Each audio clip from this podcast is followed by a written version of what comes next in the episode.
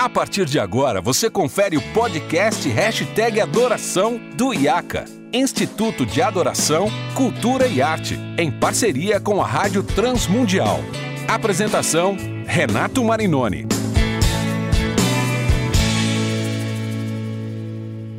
Olá, seja muito bem-vindo a mais um episódio do Hashtag Adoração.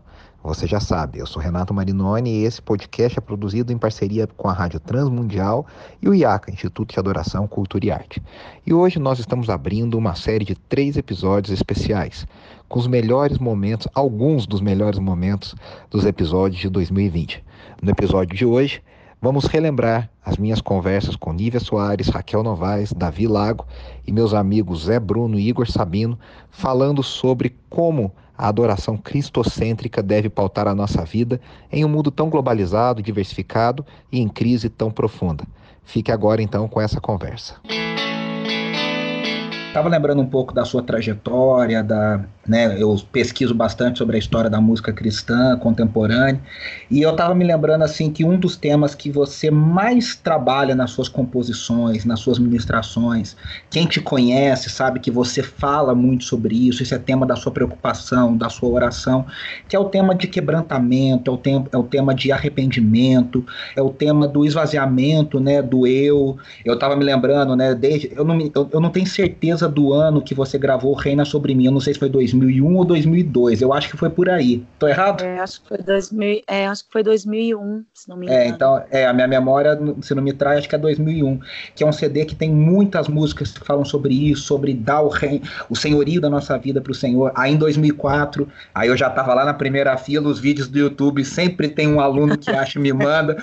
O Enche-me de Ti também tinha muito essa temática, né? Quer dizer, se encher de Sim. Deus, esvaziar da gente. O Rio, que foi um, um projeto que eu tive o privilégio né, você me deu esse privilégio de trabalhar junto com vocês, também tem muito dessa temática de arrependimento. Como que você tem visto nesse momento do mundo, de joelhos diante de uma crise, de uma pandemia, de um vírus, e como você tem visto esse agir de Deus na vida das pessoas durante esse tempo? É, eu creio que Deus é o Senhor da história. Ele é o Senhor da história e ele rege a história segundo a sua vontade. Nada é por acaso. E esse tem sido um tempo em que Deus tem particularmente lidado com a igreja, é, assim como todos têm tido a mesma oportunidade de se voltar para Deus, é, mesmo aqueles que não o conhecem, mas particularmente Deus tem lidado com a igreja, fazendo a igreja voltar curiosamente para o secreto. Em casa a gente é o que a gente é, né? E em casa as pessoas nos veem é, longe da perfeição que nós mostramos para as pessoas de fora. Em casa a gente não usa maquiagem, você não, não usa roupa tão bonita. Em casa você é quem você é, você se sente na liberdade de falar como você fala. É, você não finge, não tem teatro dentro de casa. Uhum. E é nesse, nesse secreto que Jesus nos incentiva a estar com Deus. Eu creio que Deus está restaurando a nossa noção do secreto, a nossa percepção da igreja como é, uma igreja que é muito mais organismo vivo do que organização humana.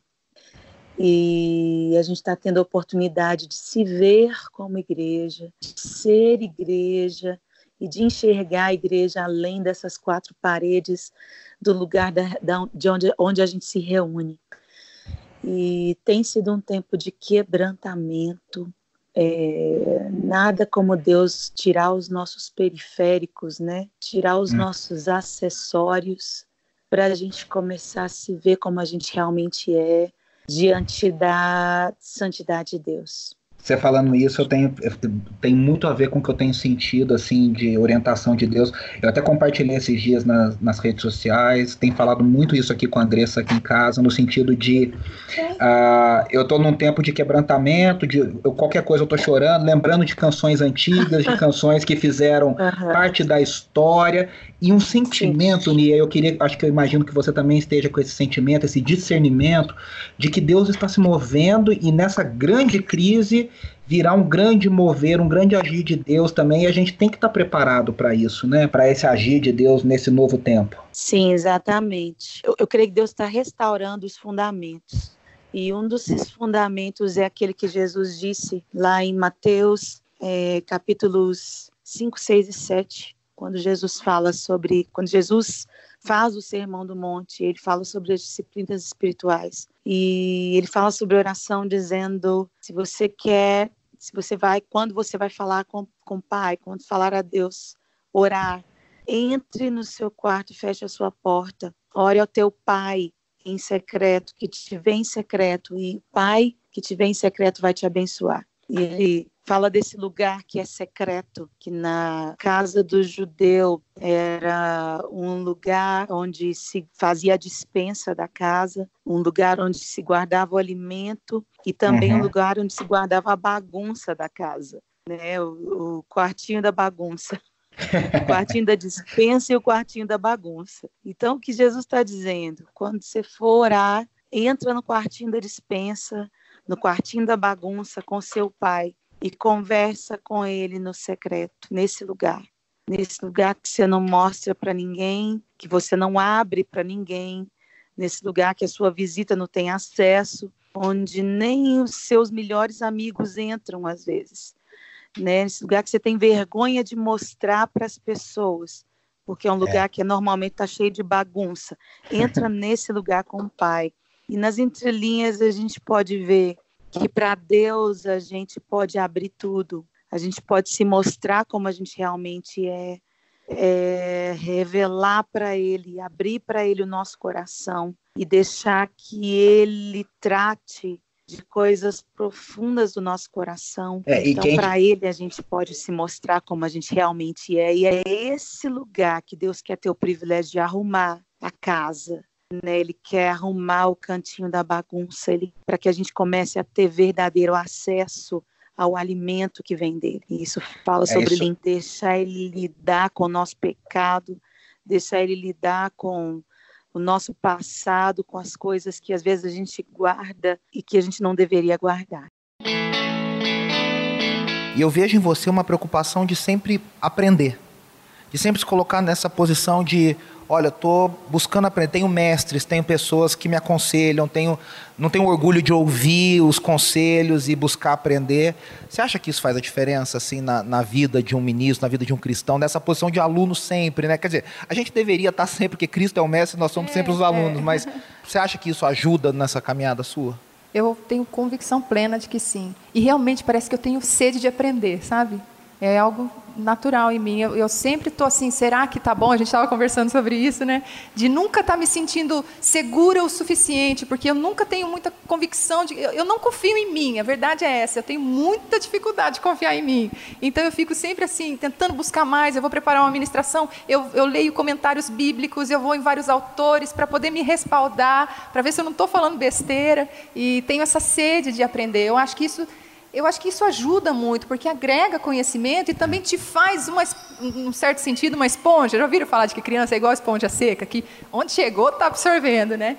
E eu acho que a gente consegue, hoje, com a maturidade, absorver a coisa certa, mas estar sempre se enchendo de conhecimento. Né? É, eu acho que o perigoso é quando a gente deixa de sentir esse frio na barriga, né? Nossa. Que a gente já começa a falar, ah, não, aqui eu garanto, esse assunto aqui pode deixar comigo que eu, que eu manjo. É, eu vou contar para o pessoal que foi engraçado que quando eu passei para Raquel os horários, ela falou, ah, qual é a programação? Não sei o que. Eu falei, ah, seu tema podia ser esse. A gente meio que debateu junto. Eu falei, o tema do evento é esse, mas eu creio que você poderia agregar muito assim e tal. O que, que você acha? Tal. Aí eu mandei os horários. Como é, quanto tempo eu vou falar? Você vai falar de tal hora, tal hora. Aí ela me mandou um áudio. Aí eu, Você tá brincando. Aí ela falou assim, ela falou, amigo, eu não vou ter conteúdo para falar esse tanto. Né? Eu falei, Claro que vai, você vai ter muito mais conteúdo, você vai ver, porque é legal isso, né? Quando a gente se sente impotente diante da, da situação, né, Raquel? Eu acho que traz aquela dependência do Senhor, né? É. Eu lembro Paulo dizendo, depois de entender que a graça era suficiente, quando sou fraco, então é que sou forte. Quando você reconhece a sua fraqueza, é como se Deus falasse, ah, então aqui eu posso agir. Porque entende que não pode sozinho, né? entende que não dá conta. Aí Deus vem e, e faz. Então eu, eu tento viver sempre nessa dependência total. Isso é muito legal. Ano passado, se eu, acho que se não me engano foi ano passado, 2019, vocês tiveram um ano um pouco mais off, não foi? 2018. 18? Isso, 2018 e, tirou um ano. E eu achei muito interessante isso, porque no mundo de hoje, né, que você não pode ficar, os gurus da, das redes sociais dizem, você não pode ficar 24 horas sem postar. Pois é. Porque se você fica 24 horas sem postar, você perde seguidores, você perde engajamento, você faz isso. Ou seja, é uma ditadura na verdade, eu admiro quem consegue produzir conteúdo assim com muita regularidade, sempre colocar. Mas é uma ditadura. Eu conheci uma influencer cristã e ela cansou, ela fechou. Ela tinha 400 mil seguidores, fechou, falou, não, não quero mais. Me cansa, existe uma, uma cobrança tal. E eu achei muito legal vocês terem essa coragem, falar assim, ó, esse ano nós estamos off, vou focar na família. Como foi isso para vocês? Antes de dizer como foi, eu queria dizer o seguinte, quando a gente está na estrada, né? A gente não viaja tanto, nós optamos por fazer uma agenda que dê para equilibrar ministério local, filhos, família e ministério itinerante. Né? Então a gente não está na estrada o tempo inteiro. Mas mesmo assim, você está sempre ministrando em algum lugar. E acho que quando a gente está só na igreja local, também existe esse perigo. Você acaba entrando num automático. Então, no meu caso, que a gente está viajando cada hora num lugar, as pessoas têm expectativas de ouvirem sempre aquelas canções. Então você já sabe que frase você fala, você já sabe o texto que você usa, você já sabe como abordar aquela situação. E, e eu comecei a, sentir que eu estava precisando parar e ministrar só eu e ele, sabe? É, de voltar essa coisa de receber para mim e buscar a palavra para mim, não sempre buscar porque eu tenho que ministrar. Isso é um perigo. A gente está sempre se preparando porque a gente vai ensinar. É claro que pela misericórdia de Deus o Senhor nos fala também. Mas sabe aquela coisa de você estar diante de Deus só porque você precisa dele e porque você tem saudade dele, porque a presença dele é fundamental para você? Não é porque você vai ministrar, é porque você precisa dele porque você tem saudade, porque aquilo te alimenta. Então nós dois sentimos isso. Marcelo também muito cansado. Meu marido ele não trabalha só no ministério, ele tem também a sua ocupação. Então durante a semana toda ele está no escritório, final de semana está na estrada. Chegou uma hora que gerou um cansaço e ele grande. é o grande, para quem não conhece a dinâmica, ele é o gerentão do, do ministério. É então é o cara. Chefe. É, é o cara que. É o, mas é o que te, te ajuda muito, né? Porque ele vai ver os detalhes administrativos, uhum. técnicos. É. Então, quer dizer, isso cansa muito, né? Cansa muito. E ele também compõe, né? Ele é, é. violonista, viaja com a gente. E, e, e, como foi esse ano? Foi um ano assim surpreendente, porque apesar de eu ter fechado a agenda, eu fui para três países.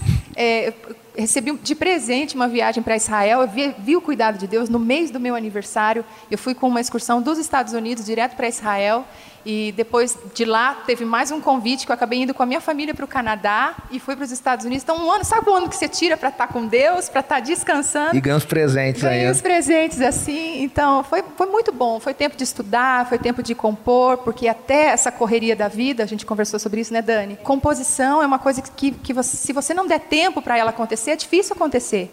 Então, você tem que parar um tempo, estar ali no piano, no meu caso. Às vezes, quando eu viajo sozinha, falei para ela, às vezes não me incomoda de viajar sozinha, porque muitas vezes surgem canções quando eu estou sozinha. Por quê? É o tempo para aquilo. Quando você está na correria, e eu sou mãe, gente, como é difícil conciliar ministério, casa, filhos, marido. Você acaba se virando como pode, né? De vez em quando sai uma música, mas foi um ano bom, surgiram várias canções, então foi maravilhoso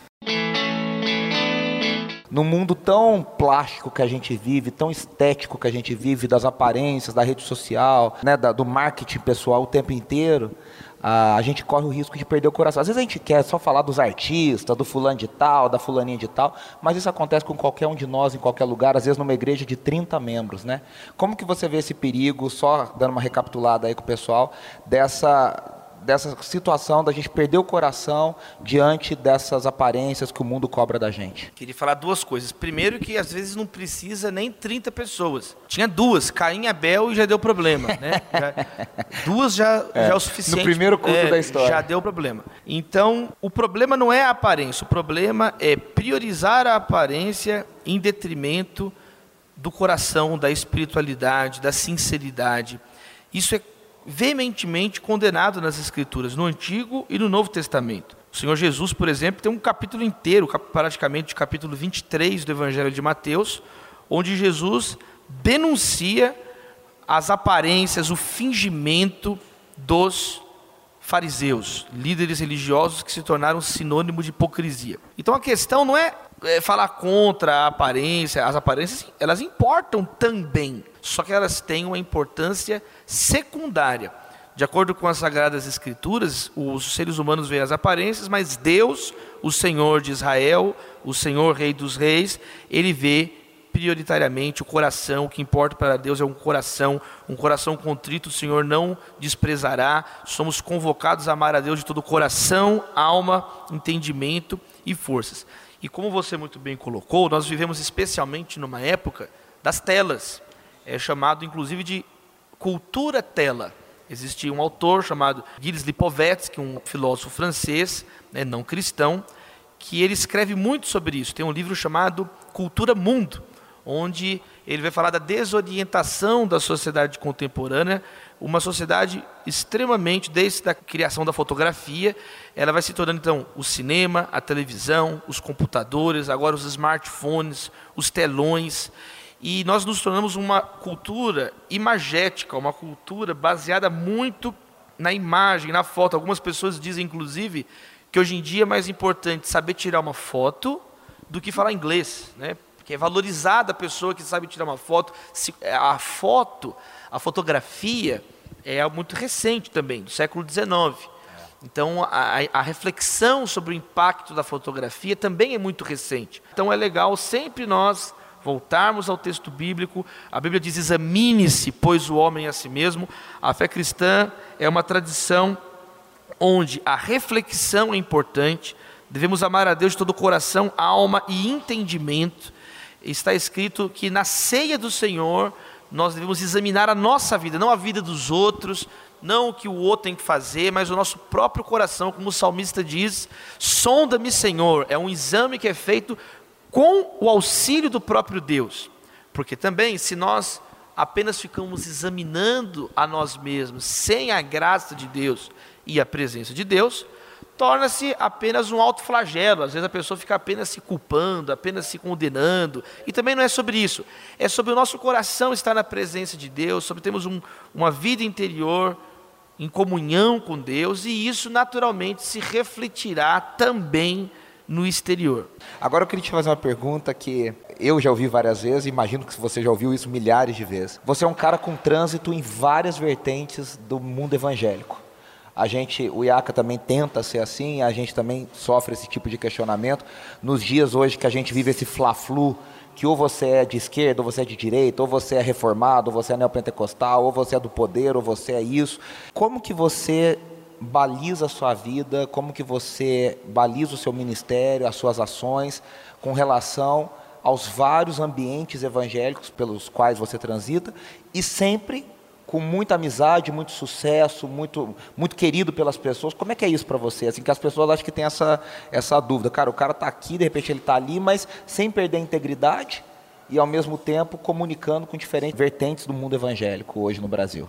Ah, não sei, Renato, assim, eu acho que é uma questão muito familiar também. Meus quatro bisavôs foram plantadores de igreja, pregadores, pastores. Por parte da minha mãe, meu bisavô Estevão Palei foi organizador da Igreja Batista em Lucélia, onde minha mãe nasceu, no interior de São Paulo. Meu, com minha bisavó Varvara. Eles eram russos e serviam a Deus é, eram da igreja provavelmente ortodoxa, quando chegam no Brasil ficaram na igreja batista. É, outro bisavô, José de Benedito, e minha bisavó Margarida, da igreja batista da Lapa, aqui em São Paulo, capital. Uhum.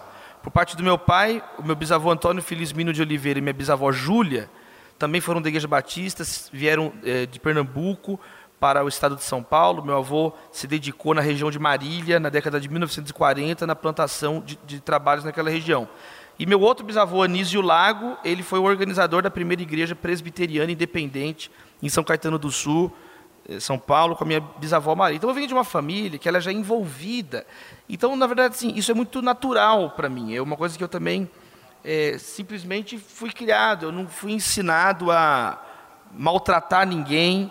Eu não fui ensinado a ficar desrespeitando ninguém. O contrário, eu fui eu fui educado de uma maneira a respeitar a opinião das pessoas, ter as minhas próprias convicções, mas sempre respeitar as pessoas, porque também não existe na Bíblia nenhuma vez que Deus mandou odiar ninguém. Deus nunca mandou odiar ninguém, não existe isso, ao contrário. Desde o Antigo Testamento, em Êxodo 23, por exemplo, verso 4 e 5, 3, 4 e 5, fala assim: se você encontrar o jumento do teu inimigo perdido, é, é, o jumento animal, não o inimigo jumento, é o jumento do inimigo. é bom fazer essa distinção. Perdido. Você deve restituir, devolver para ele o jumento. É. Se você encontrar o animal caído sobre a própria carga, certamente vai restituir, mesmo que a pessoa te odeie.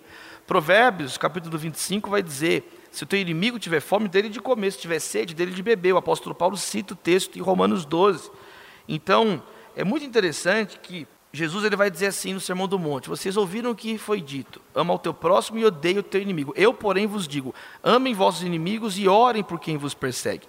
O nosso chamado é amar a Deus e amar ao próximo como a nós mesmos. Então, muito vai disso também do amor. Então, primeira questão familiar, segunda essa questão do nosso chamado a amar e servir as pessoas. Ótimo. E terceiro, a ênfase que algumas pessoas têm de ficar discutindo. O apóstolo Paulo ele fala por seis vezes na primeira carta de Timóteo: evite controvérsias inúteis, evite brigas desnecessárias, evite discussões por causa de genealogias intermináveis. Quer dizer, a nossa capacidade de falar asneira é interminável. E tem pessoas que ficam com um coração beligerante, muitas vezes, né? Uma pessoa beligerante é fruto de, de ausência de Deus na vida da pessoa. Então, eu, é, desde os. Eu comecei a pregar com 15 anos, mas de 15 a 16 anos, assim, eu, eu tenho muito clareza do que, que eu creio doutrinariamente, teologicamente, e eu sigo na mesma linha desde então claro, adensando, aprofundando, a gente forma, a gente claro. casa, a gente tem filho, a gente vai. Nós é, precisamos entender também que, mais do que aplauso de pessoas, o que importa na vida é a aprovação do Senhor. Eu vejo muitas pessoas que querem se afirmar também através desses rótulos. A pessoa, eu acho isso tão infantil, eu acho isso tão antibíblico, eu acho isso uma coisa tão ignorante. As mesmas pessoas que às vezes admiram o C.S. Lewis, falam do John Stott, falam desses servos de Deus, são as primeiras a fazerem o contrário do desses exemplos de pessoas é. imperfeitas. É. O que, que essas pessoas fizeram? Elas entenderam o chamado delas e se mantiveram ali na, na ortodoxia cristã, no, no ponto comum, e seguiram o caminho delas sem essa necessidade de ficar brigando com os outros que era a questão de é, gostar, de estar tá aberto a ver músicas e movimentos um pouco distantes da nossa realidade ou da nossa doutrina, vamos dizer, mas sem abrir mão também de uma crítica, quando uma crítica construtiva, claro, uma crítica que agregue, uh, que faça apontamentos interessantes quando necessário. E aí eu particularmente tenho uma dificuldade muito grande porque eu vejo dois polos extremos e que não agregam na vida da igreja. Eu vejo de um lado aquelas pessoas, como eu mencionei né, do, do no, no, no, episódio anterior, gente que não se abre para conhecer, para ver, para olhar com bons olhos o que eu não conheço, para ouvir, para tentar entender a teologia, para tentar achar pontos bacanas de conexão. Então a galera que tem esse, esse coração fechado, essa visão fechada, num extremo, e do outro eu vejo uma galera também que abraça qualquer coisa sem nenhum tipo de crítica, e somos todos irmãos, estamos todos juntos. Para vocês, qual que é o limite entre esse relacionamento agregador, plural, católico no sentido é, original da palavra, e qual que é o limite entre isso e uma síntese destrutiva a crítica, ou seja, não tem crítica, eu abraço qualquer um. Olha, tem uma frase que ela é citada como se fosse de vários autores, mas o Kevin Rosemes diz que a frase é do Richard Baxter, que é no que é essencial que haja unidade, no não essencial liberdade e acima de tudo o amor. Eu acho que questões não essenciais podem ser toleradas, ainda que a gente considere errada. Por exemplo, a questão da soteriologia, ao meu entender, é algo não essencial à fé. Como é que a salvação acontece? Tanto que arminianos e calvinistas, embora eles olhem um para o outro e achem que a soteriologia deles estão erradas, eles reconhecem o outro como irmão e ortodoxos. É diferente, por exemplo, de arminianos e calvinistas ter essa visão para alguém de uma linha pelagiana ou semi-pelagiana. Há pessoas que são credo batista ou Pedro Batista, por exemplo, é uma questão também que não é essencial à fé. Mas quando a gente fala de questões relacionadas à Trindade, de questões relacionadas ao ser de Deus, a Bíblia como palavra de Deus e coisas assim, eu acho que são tão essenciais que se determinado irmão ele tem uma confessionalidade que se distingue disso, né, ou daquilo que os credos ecumênicos ele fala, ah, não tem como haver uma unidade ali. Se você leu a Igreja Centrada do Keller, ele, ele, ele diz que há uma diferença entre o Evangelho e os resultados do Evangelho. Então, quando você fala de ética, de justiça social, de auxílio ao necessitado, de disciplinas espirituais, isso é o resultado do Evangelho. E a unidade da igreja não está relacionada ao resultado, está relacionada ao que ela entende como Evangelho. Então, se algum desses artistas eles compõem uma música que vai de encontro ao que é o Evangelho, então isso aí é algo que não dá para você tolerar por mais que ele tenha uma postura, uma atitude, um discurso que é resultado do evangelho, né, que possa convergir com o nosso. Mas se no que ele entende seu evangelho é diferente, então não dá. Então, pensa, por exemplo, uma composição que defende, por exemplo, uma mensagem que vai de encontro ao evangelho, né? que vai falar talvez uma mensagem que é triunfalista, que trata o evangelho como algo que vai elevar seu padrão de vida, uh, ou algo desse tipo. Eu acho que é uma coisa que não tem como dialogar. Então eu acho que o nosso critério, ele vai, assim, no meu entender, a forma como eu faço é muito por aí. Né? É assim, tem coisas que eu não gosto, que é uma questão do meu gosto. Mas quando diz respeito à natureza teológica, aí eu vou usar como critérios essa questão, né? o que é essencial do que é não essencial. É isso aí. Esses são apenas alguns dos melhores momentos que nós tivemos aqui durante o nosso podcast em 2020. Lembrando que você pode ouvir todos os episódios integralmente na sua plataforma preferida e também no site da Rádio Transmundial, que disponibiliza não só o hashtag Adoração, mas todo o conteúdo produzido pela rádio. Então acesse transmundial.org.br. Um grande abraço e eu volto na semana que vem com a segunda parte da série de melhores momentos de 2020. Preciso ser mais.